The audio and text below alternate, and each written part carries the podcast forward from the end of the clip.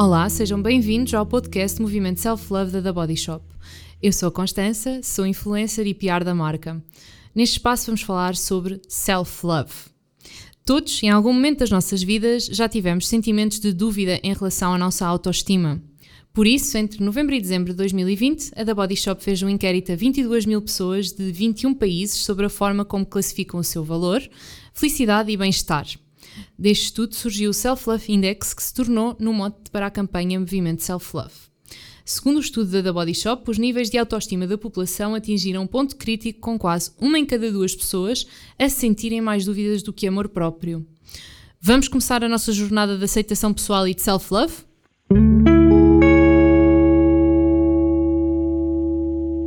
Neste episódio vamos ter um convidado muito especial que nos vai falar de self-love na comunidade LGBTQ+. Boa. Acho que disse certo. Eu sei muito bem como é, onde é que andamos hoje em dia, portanto. Acho que pela voz estamos tanto. quase a desvendar quem é que tu és. então, para te apresentares, o nosso convidado de hoje é o Kiko is Hot. Olá! O Kiko é um ativista LGBTQ+, youtuber, criador de conteúdos, ator da série Casa do Cais e atualmente está a gravar uma nova série com o Justin Amorim na RTP. Exatamente. Corrija-me se estiver errada. Não, Bem-vindo. não, é verdade. Olá. Bem-vindo. Kiko. E... Tudo bem? Tudo bem? E contigo? Como é que tu Estou muito, estás? estou muito excitado de estar aqui. E nós estás aqui. Uh, finalmente estou a dar caras, nós já tínhamos trocado e-mails até agora, portanto isso é ótimo. Nós já andamos a falar aqui desde janeiro para aí. Aí, desde janeiro, yeah. E finalmente já dá para revelar Eu o grande segredo. Yeah, Tu és um finalmente. dos nossos embaixadores. Yeah, yeah, yeah, Estou super feliz, uh, fiquei super entusiasmado com o convite também, principalmente uma coisa que eu acho que é tão eu e faz tanto sentido. Um, portanto, sim, estou muito feliz. Obrigada, Kiko. Nós também estamos mesmo muito felizes de ter aqui. Olha, vou-te começar a chatear Ok, com aqui umas perguntinhas. E queríamos saber primeiro o que é para ti self-love. Enquanto Kiko, o que é para ti self-love? Eu acho que self-love para mim é quando eu consigo compreender e quase desculpar-me se não estiver sempre bem, sabes? Eu acho que tenho aprendido a fazer isso com a idade. Eu sou tipo o meu maior crítico sempre.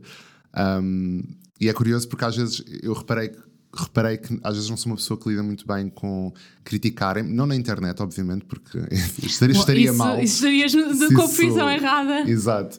Mas às vezes, às vezes mesmo os meus amigos ou a minha família um, têm alguma dificuldade em criticar-me, é uma coisa que eu tenho tentado mudar. Uhum. Mas eu depois percebi qual é que é o fundo disso. O fundo disso é porque eu já sou o meu maior crítico em tudo. Yeah. Então eu sinto que às vezes self-love eu aprendi que é se eu não estiver bem um dia, se eu não estiver a ser tão produtivo como gostava de ser, uh, desculpar-me, perceber que são tudo fases, são tudo ondas, vai e vem. E, Sem portanto, dúvida. eu acho que tem sido, tem sido esse o meu processo uh, ultimamente. Sem Que dúvida, eu tenho tentado, pelo menos, não é? É mesmo isso, Kiko. É mesmo isso, é mesmo isso. Olha, e hum, queres contar-nos um bocadinho como é que foi a tua jornada de self-love? Como é que foi o teu percurso de vida com- self-love, sem self-love, a Uhum. tua história? Então, hum, eu tenho uma história se calhar um bocado peculiar, uh, porque eu comecei o meu canal de YouTube com 16 anos, portanto vai fazer já 10 anos que eu Oh, comecei, e eu não tinha muito self-love, ou seja, eu comecei a fazer vídeos numa altura em que eu não tinha propriamente muitos amigos na escola, era assim o, a pessoa, o, o rapaz estranho da escola, uh, assim meio emo. uh, Eras da altura do Tokyo Hotel. Super Tokyo Hotel, super 30 Seconds to Mars, Green Day, era a minha cena. Um, e, e eu acho que, pronto, eu comecei no YouTube porque senti que poderia ser um espaço onde eu poderia expressar, onde eu poderia, um, pronto, dizer aquilo que eu queria dizer ao mundo, basicamente. E foi engraçado porque eu depois acabei por ganhar imenso following online, pessoas que se- de alguma forma se identificavam comigo ou gostavam do que eu dizia. Um, e, e só que ao mesmo tempo que isso foi bom, parece que foi perigoso, porque parece. Tu, tu, quando começas numa idade tão jovem, com 16 anos, e principalmente vens de uma vida em que se calhar as pessoas não estão. não tens muitos amigos, não tens muitas pessoas com quem falar, ah, e de repente vais online e toda a gente tipo te adora, ou faz Sim. imensos comentários, ou manda-te cartas, ou pede Tu fotos. recebeste cartas? Eu, eu sou da altura que as pessoas ainda mandavam cartas. Eu tinha, eu, tinha, yeah, eu tinha um apartado onde as pessoas poderiam mandar cartas e presentes e não sei o quê. Opa, que máximo! Yeah, eu- pronto, Desculpa hoje, ter hoje em dia, hoje em dia, não, não, não, hoje em dia isso seria impossível, mas sim. Ah, e a cena perigosa disto, que eu também é uma coisa que eu ando a aprender com o tempo, é que eu acabei por, eh, construir o meu self-love, o meu amor próprio, através das opiniões dos outros. Ou seja, na altura, quando as pessoas começaram todas a adorar-me, eu pensei, incrível, tipo, vou. Estou a ser valorizado aqui, só que o, o perigo disso é que vai chegar a um ponto em que se calhar ou não vais ter tantos números, ou não vais ter não. tantas pessoas a mandar-te mensagens e de repente pensas assim, então mas onde é que está o meu valor? Porque depositaste só e única exclusivamente nas pessoas que te seguem e que te mandam mensagens e...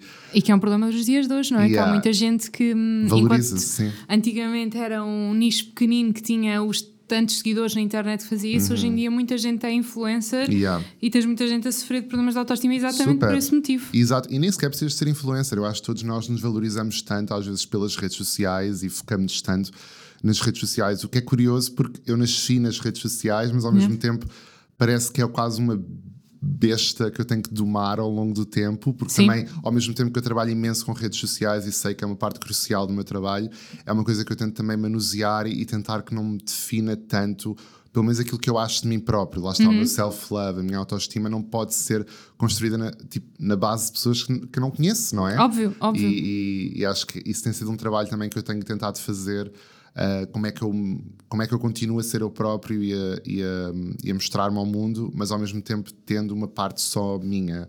Tens a tua privacidade. Exato, e quem é que sou eu se não tiver nas redes sociais? Quem é que sou eu se não tiver a filmar um vídeo? Eu vou ter, eu vou estar comigo próprio até morrer, portanto, não, eu não posso só, eu, eu não posso só existir quando publico algo. Eu acho que é isso tem sido um bocado o meu trabalho e lá está, não me culpar se não estiver a publicar tanto, não me culpar se não estiver a mostrar isto ou aquilo que estou a fazer, porque às vezes há momentos nós temos só que viver uh, e, e, é o que é. claro que sim, sem dúvida alguma, sem dúvida alguma. Às vezes temos de viver o presente e, e não ser só o eu da internet, o uhum. eu que uhum. se mostra e teres também os teus momentos privados contigo próprio, com os teus amigos, com quem te é querido. Super, e sem dúvida. É isso mesmo. Olha, outra perguntinha que temos aqui preparada para ti. Sentes que a falta da representatividade na comunidade LGBTQ+, teve uma influência no teu desenvolvimento e consequentemente no teu self-love? Uh, sim, sem dúvida. Uh, às vezes as pessoas perguntam se é uma pergunta muito. que eu entendo porque é que a fazem, mas às vezes parece que existe muito aquela coisa de mas porquê é que é preciso agora estar sempre a falar disso? Ou porquê é que é preciso tanta. Uh, porquê é que as pessoas têm que dizer? Porquê é que as pessoas. porquê é que há uma marcha LGBT que é. Uh, eu acho que o que as pessoas não entendem é que durante muitos anos não houve qualquer representatividade e isso cria uhum. imensos problemas. Por exemplo, eu quando andava na escola eu, na minha escola, não tinha exemplos. Uh, de certeza que eu agora olho para trás e de certeza que havia mais alguém gay na escola, numa escola de Óbvio. 2 mil alunos, mas na altura não havia pessoas a sair do armário. Pronto. E depois na, na televisão não havia também os anúncios que eu via na, na televisão eram anúncios de casais heterossexuais, os filmes eram muito baseados em casais heterossexuais, amor heterossexual. Um... E mesmo agora parece que só tens, só desde há dois anos para cá e começaram a sair séries, sei lá, tipo Eufória, Exato. que foi revolucionária, Exatamente. Lá Veneno, Exatamente. tens.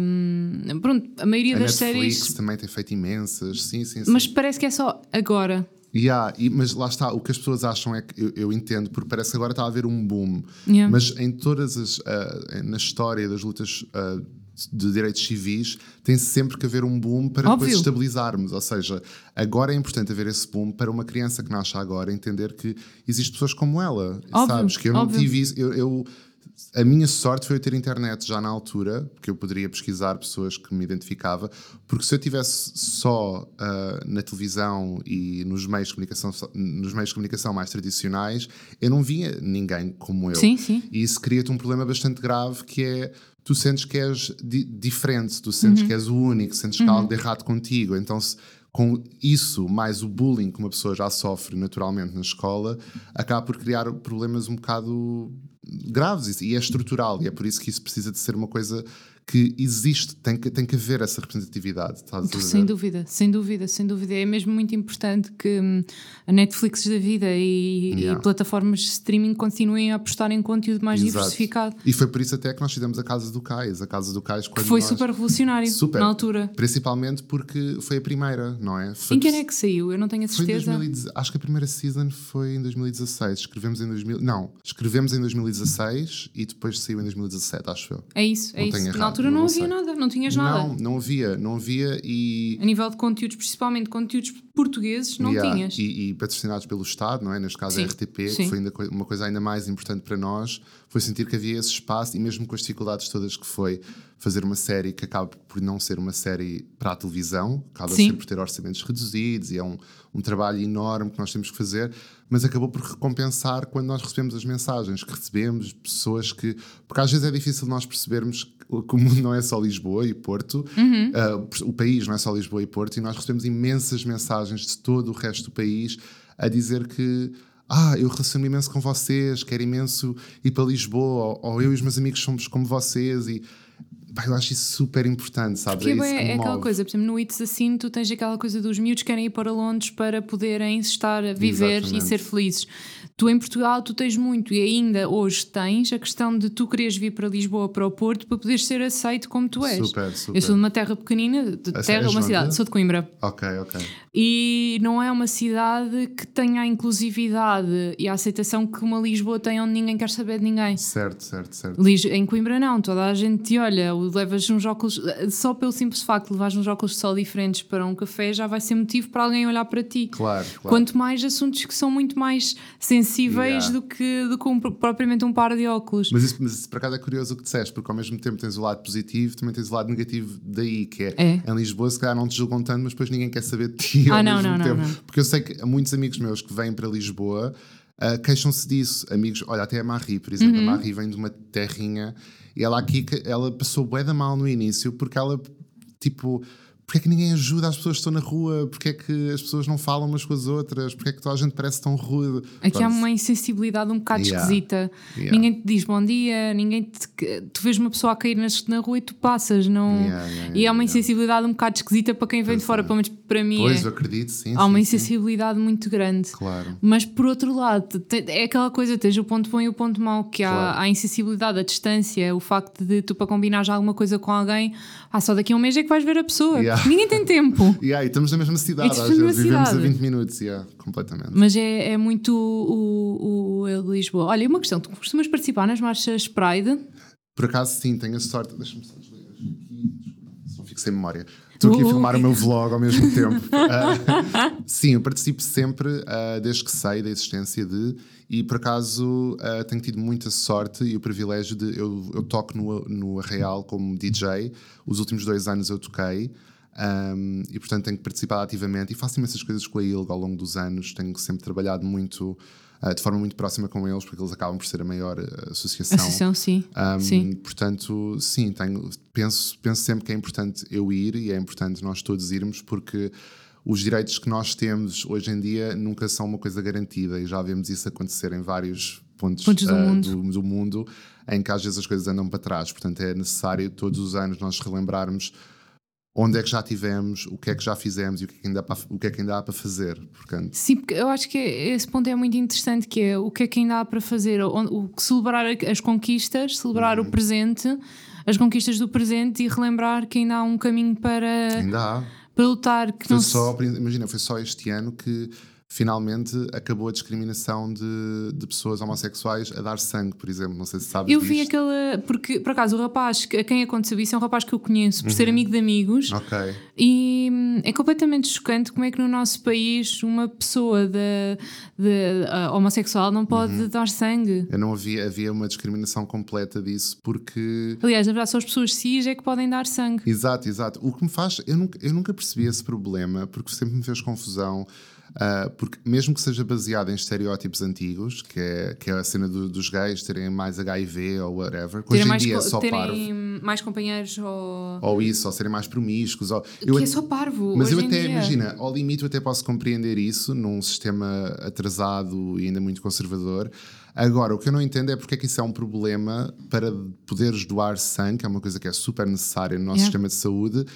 Ah, o sangue não é testado antes, não entende tipo. Pois é, é que isso onde é, um que bocado tá. parvo, que é dizer de género, então, mas se tu queres dar sangue, mas o sangue tem que ser testado Tem que ser se tu estás testado. limpo. Portanto, porque é que isso é se uma um- pessoa está limpa, não é? Exato. Mas pronto, enfim. Mas pronto, é fieda que daqueles temas que há coisas que no nosso país que ainda não fazem propriamente sentido e ainda há Exato. uma discriminação muito, muito absurda. Olha, no geral, a comunidade LGBTQ tende a ter níveis de self-love mais baixos do que as pessoas que se identificam como sendo cisgênero ou heterossexuais. De notar que cisgêneros são pessoas que nascem uh, felizes com o seu corpo e aceitam o seu sexo e gostam de pessoas do sexo oposto, se não me engano. Uhum. Eu acho que é a, designação. Cisgênero. Sim, sim, sim, penso que sim. Uh, ou que aceitam o, o, o seu corpo com que nascem. Exato. Uh, uh, mais de 4 em cada 10 pessoas LGBTQ encontram-se na categoria mais baixa do Global Self-Love Index da The Body Shop. Isto faz com que seja mais provável que o seu self-love seja mais baixo do que o dos seus colegas e amigos cisgênero ou heterossexuais. É também mais provável que as pessoas LGBTQ sintam a sua confiança diminuída por causas de, da sua aparência do que as pessoas hetero notar que muitas vezes isto é um estudo da body shop e muitas vezes não é só a aparência, mas também tem a ver com. Mas, uh, eh, um, ehm, pronto, o self-love é, um, é um bocadinho de tudo. Uhum. O que é que pensas sobre estes dados? Para mim, imagina, para mim faz sentido e não me, e não me choca muito porque lá está, eu faço parte da comunidade já há muito tempo e o, o que não falta são casos na minha vida de amigos que foram expulsos de casa ou que, ou que sofreram imenso de, de bullying ou que estão a passar por processos muito difíceis como a transição. A transi ai, um, transição. Transi ai, que palavra difícil. É transi transição. Trans transição. Transição. Transição de género. Um, portanto, a mim não me choca porque lá está, acaba por. Eu acho que nós na sociedade temos uma coisa que é: nós, tudo o que é diferente nós muitas vezes não temos curiosidade em saber, sentimos logo uma repulsa ou uma coisa de mandar para o lado se não percebermos algo. Yeah. Eu acho que o shift acontece quando nós começamos a perceber que vai, vai haver imensas coisas que nós não percebemos, é ok, eu acho que toda a gente tem direito a ser ignorante uma vez na vida, nem toda a gente nasce ensinada, acho que as pessoas devem fazer perguntas, devem poder fazer perguntas. O que não pode acontecer é quando as pessoas sabem alguém lhes explica e elas não aceitam isso. Isso já é claro um preconceito, lá está. Claro. Um, portanto, eu acho, acho, que existe, acho que existe aqui um, um, trabalho grande a fazer, sem dúvida, e campanhas como esta podem ser um, um bom começo, que é, no fundo, no fundo, é normalizar uma coisa que deveria ser normal desde uhum. sempre uhum. e é fazer com que as pessoas não se sintam tão sozinhas, porque eu lembro-me de ver um estudo há pouco tempo que, nos casos de, de suicídio, por exemplo, a, a razão número um, a razão, a maior razão, estatisticamente que faz as pessoas a, a chegarem a esse ato é a solidão as pessoas sentirem-se sozinhas, sentirem-se que não há ninguém como elas ou que ninguém quer saber delas. Portanto, este sentido de comunidade, e é por isso que existe uma comunidade, porque às vezes as pessoas ficam, mas porquê é que tem que haver uma comunidade? Tem que porque haver. Tem. tem que haver porque durante muito tempo nós não fizemos parte de nada. Do, do, do, do, geral. Do, Sim. Nós tivemos que fazer a nossa própria comunidade porque foi um espaço seguro que nós encontramos em que nos compreendíamos uns aos outros,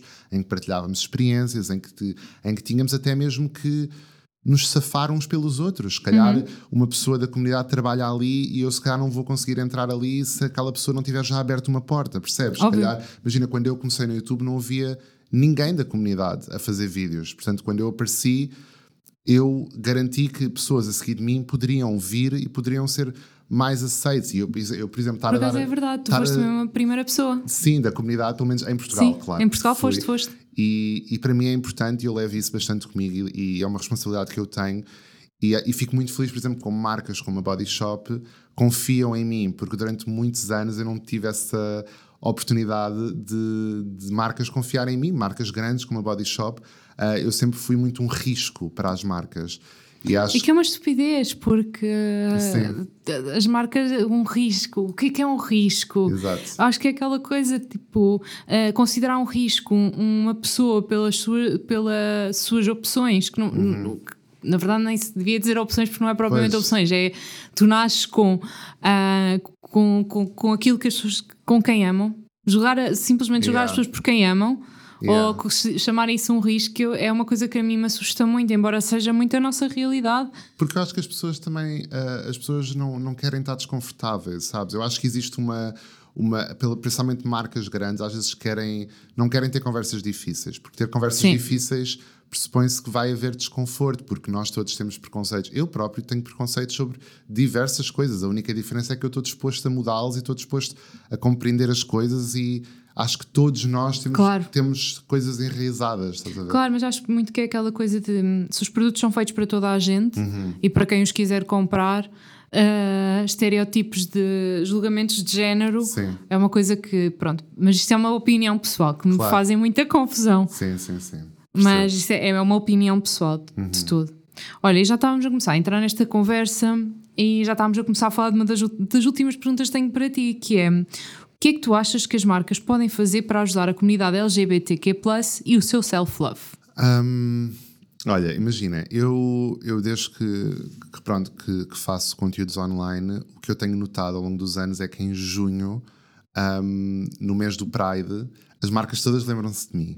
Okay. E, e, como se lembram de mim, lembram-se de, de, pessoas da comunidade, o que é ok, é um bom começo, podemos começar por aí.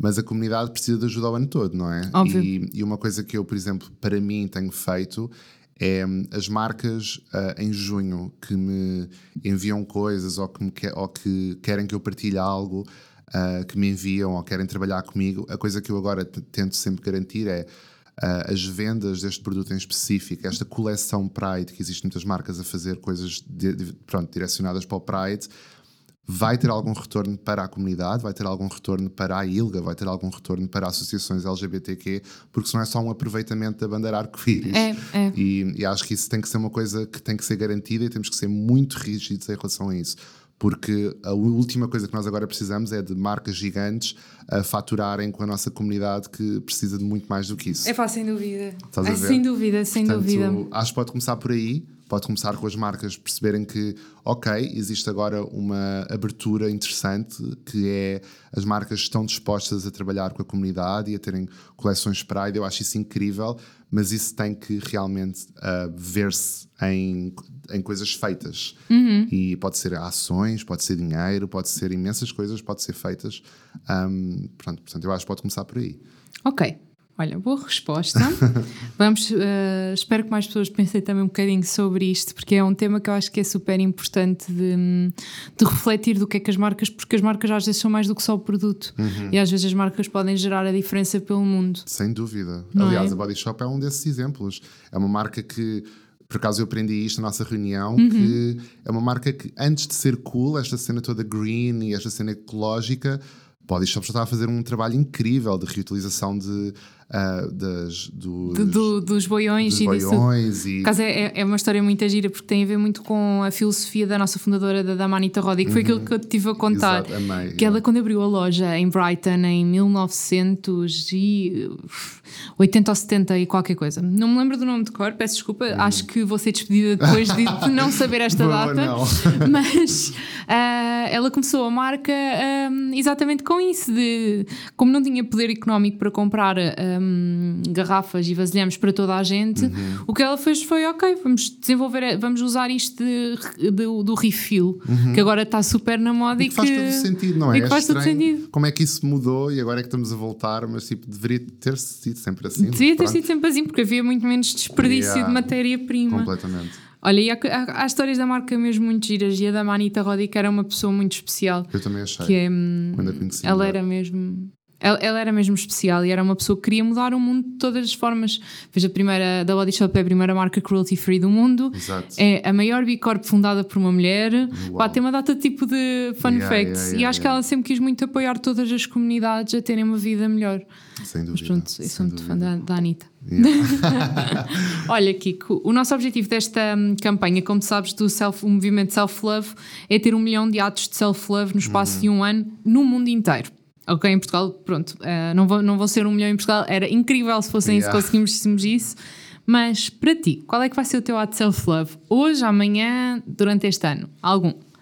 Olha, eu às vezes não gosto de fazer coisas, não gosto de prometer que vou fazer coisas muito grandes porque depois sofro com o falhanço e é horrível. Portanto, Ok. vou começar por pequenino, vou começar por uma coisinha pequenina, mas é uma coisa que eu já ando a seguir há, pá, há um mês ou dois meses. Na verdade, desde que vocês me mandaram produtos, uh, Uhum. skincare, que eu penso assim, ok, agora tenho, tenho produtos que amo, vou começar a fazer skincare todos os dias, tipo de, de manhã e à noite. Isso é bem importante. Super importante, e tipo, principalmente quando usas maquilhagem, é Yeah. super importante remover e, e meter creme e hidratar a pele. Portanto, eu tenho cumprido isso à regra. Já tenho- experimentaste o balsam de Camila? Uh, para os lábios? Não, aquele que eu, eu cheguei, acho que te cheguei a mandar, um bálsamo de camila que é para desmaquilhante de olhos. Ah, tenho lá em casa, sim, sim. Estou só a acabar o que tinha Ok. antes e depois vou começar a usar esse. Experimenta, é life changing. Yeah, yeah, yeah. É Aquilo life só com- changing. É só com água quente, não, Não, é? aquilo, olha, tu pegas num bocado de- do produto, pões onde tu queres remover a maquilhagem Uhum. Ok. e lavas com água quente e já está. Ah, incrível, meu Não, Deus. é que Sim. sai tudo, até Pois. tipo mascara que seja waterproof, sim, sim. sai. É Perfeito, life perfeito. changing. Portanto, é Podes isso. adicionar isso à tua rotina. Não, eu vou, vou e agora já me apetece deitar a que tenho antes fora e já a usar pronto, ah, vou tentar não, não fazer isso. Mas, mas sim, isso tem sido uma coisa. E, e pode parecer parvo e pode parecer fútil, mas é uma coisa que eu aprendi. Nem se- claro que é também para o aspecto visual e, e protegermos a nossa pele, hidratarmos, isso é super importante. Mas acaba por ser um ato que é só para ti. Yeah. Tipo, quando tu te vais deitar e, e, e- e tratas da tua pele, estás a tratar de ti, estás a tratar do teu corpo. E isso dá-te uma sensação, não é para ninguém ver, não é? Não é tipo meter maquilhagem, é.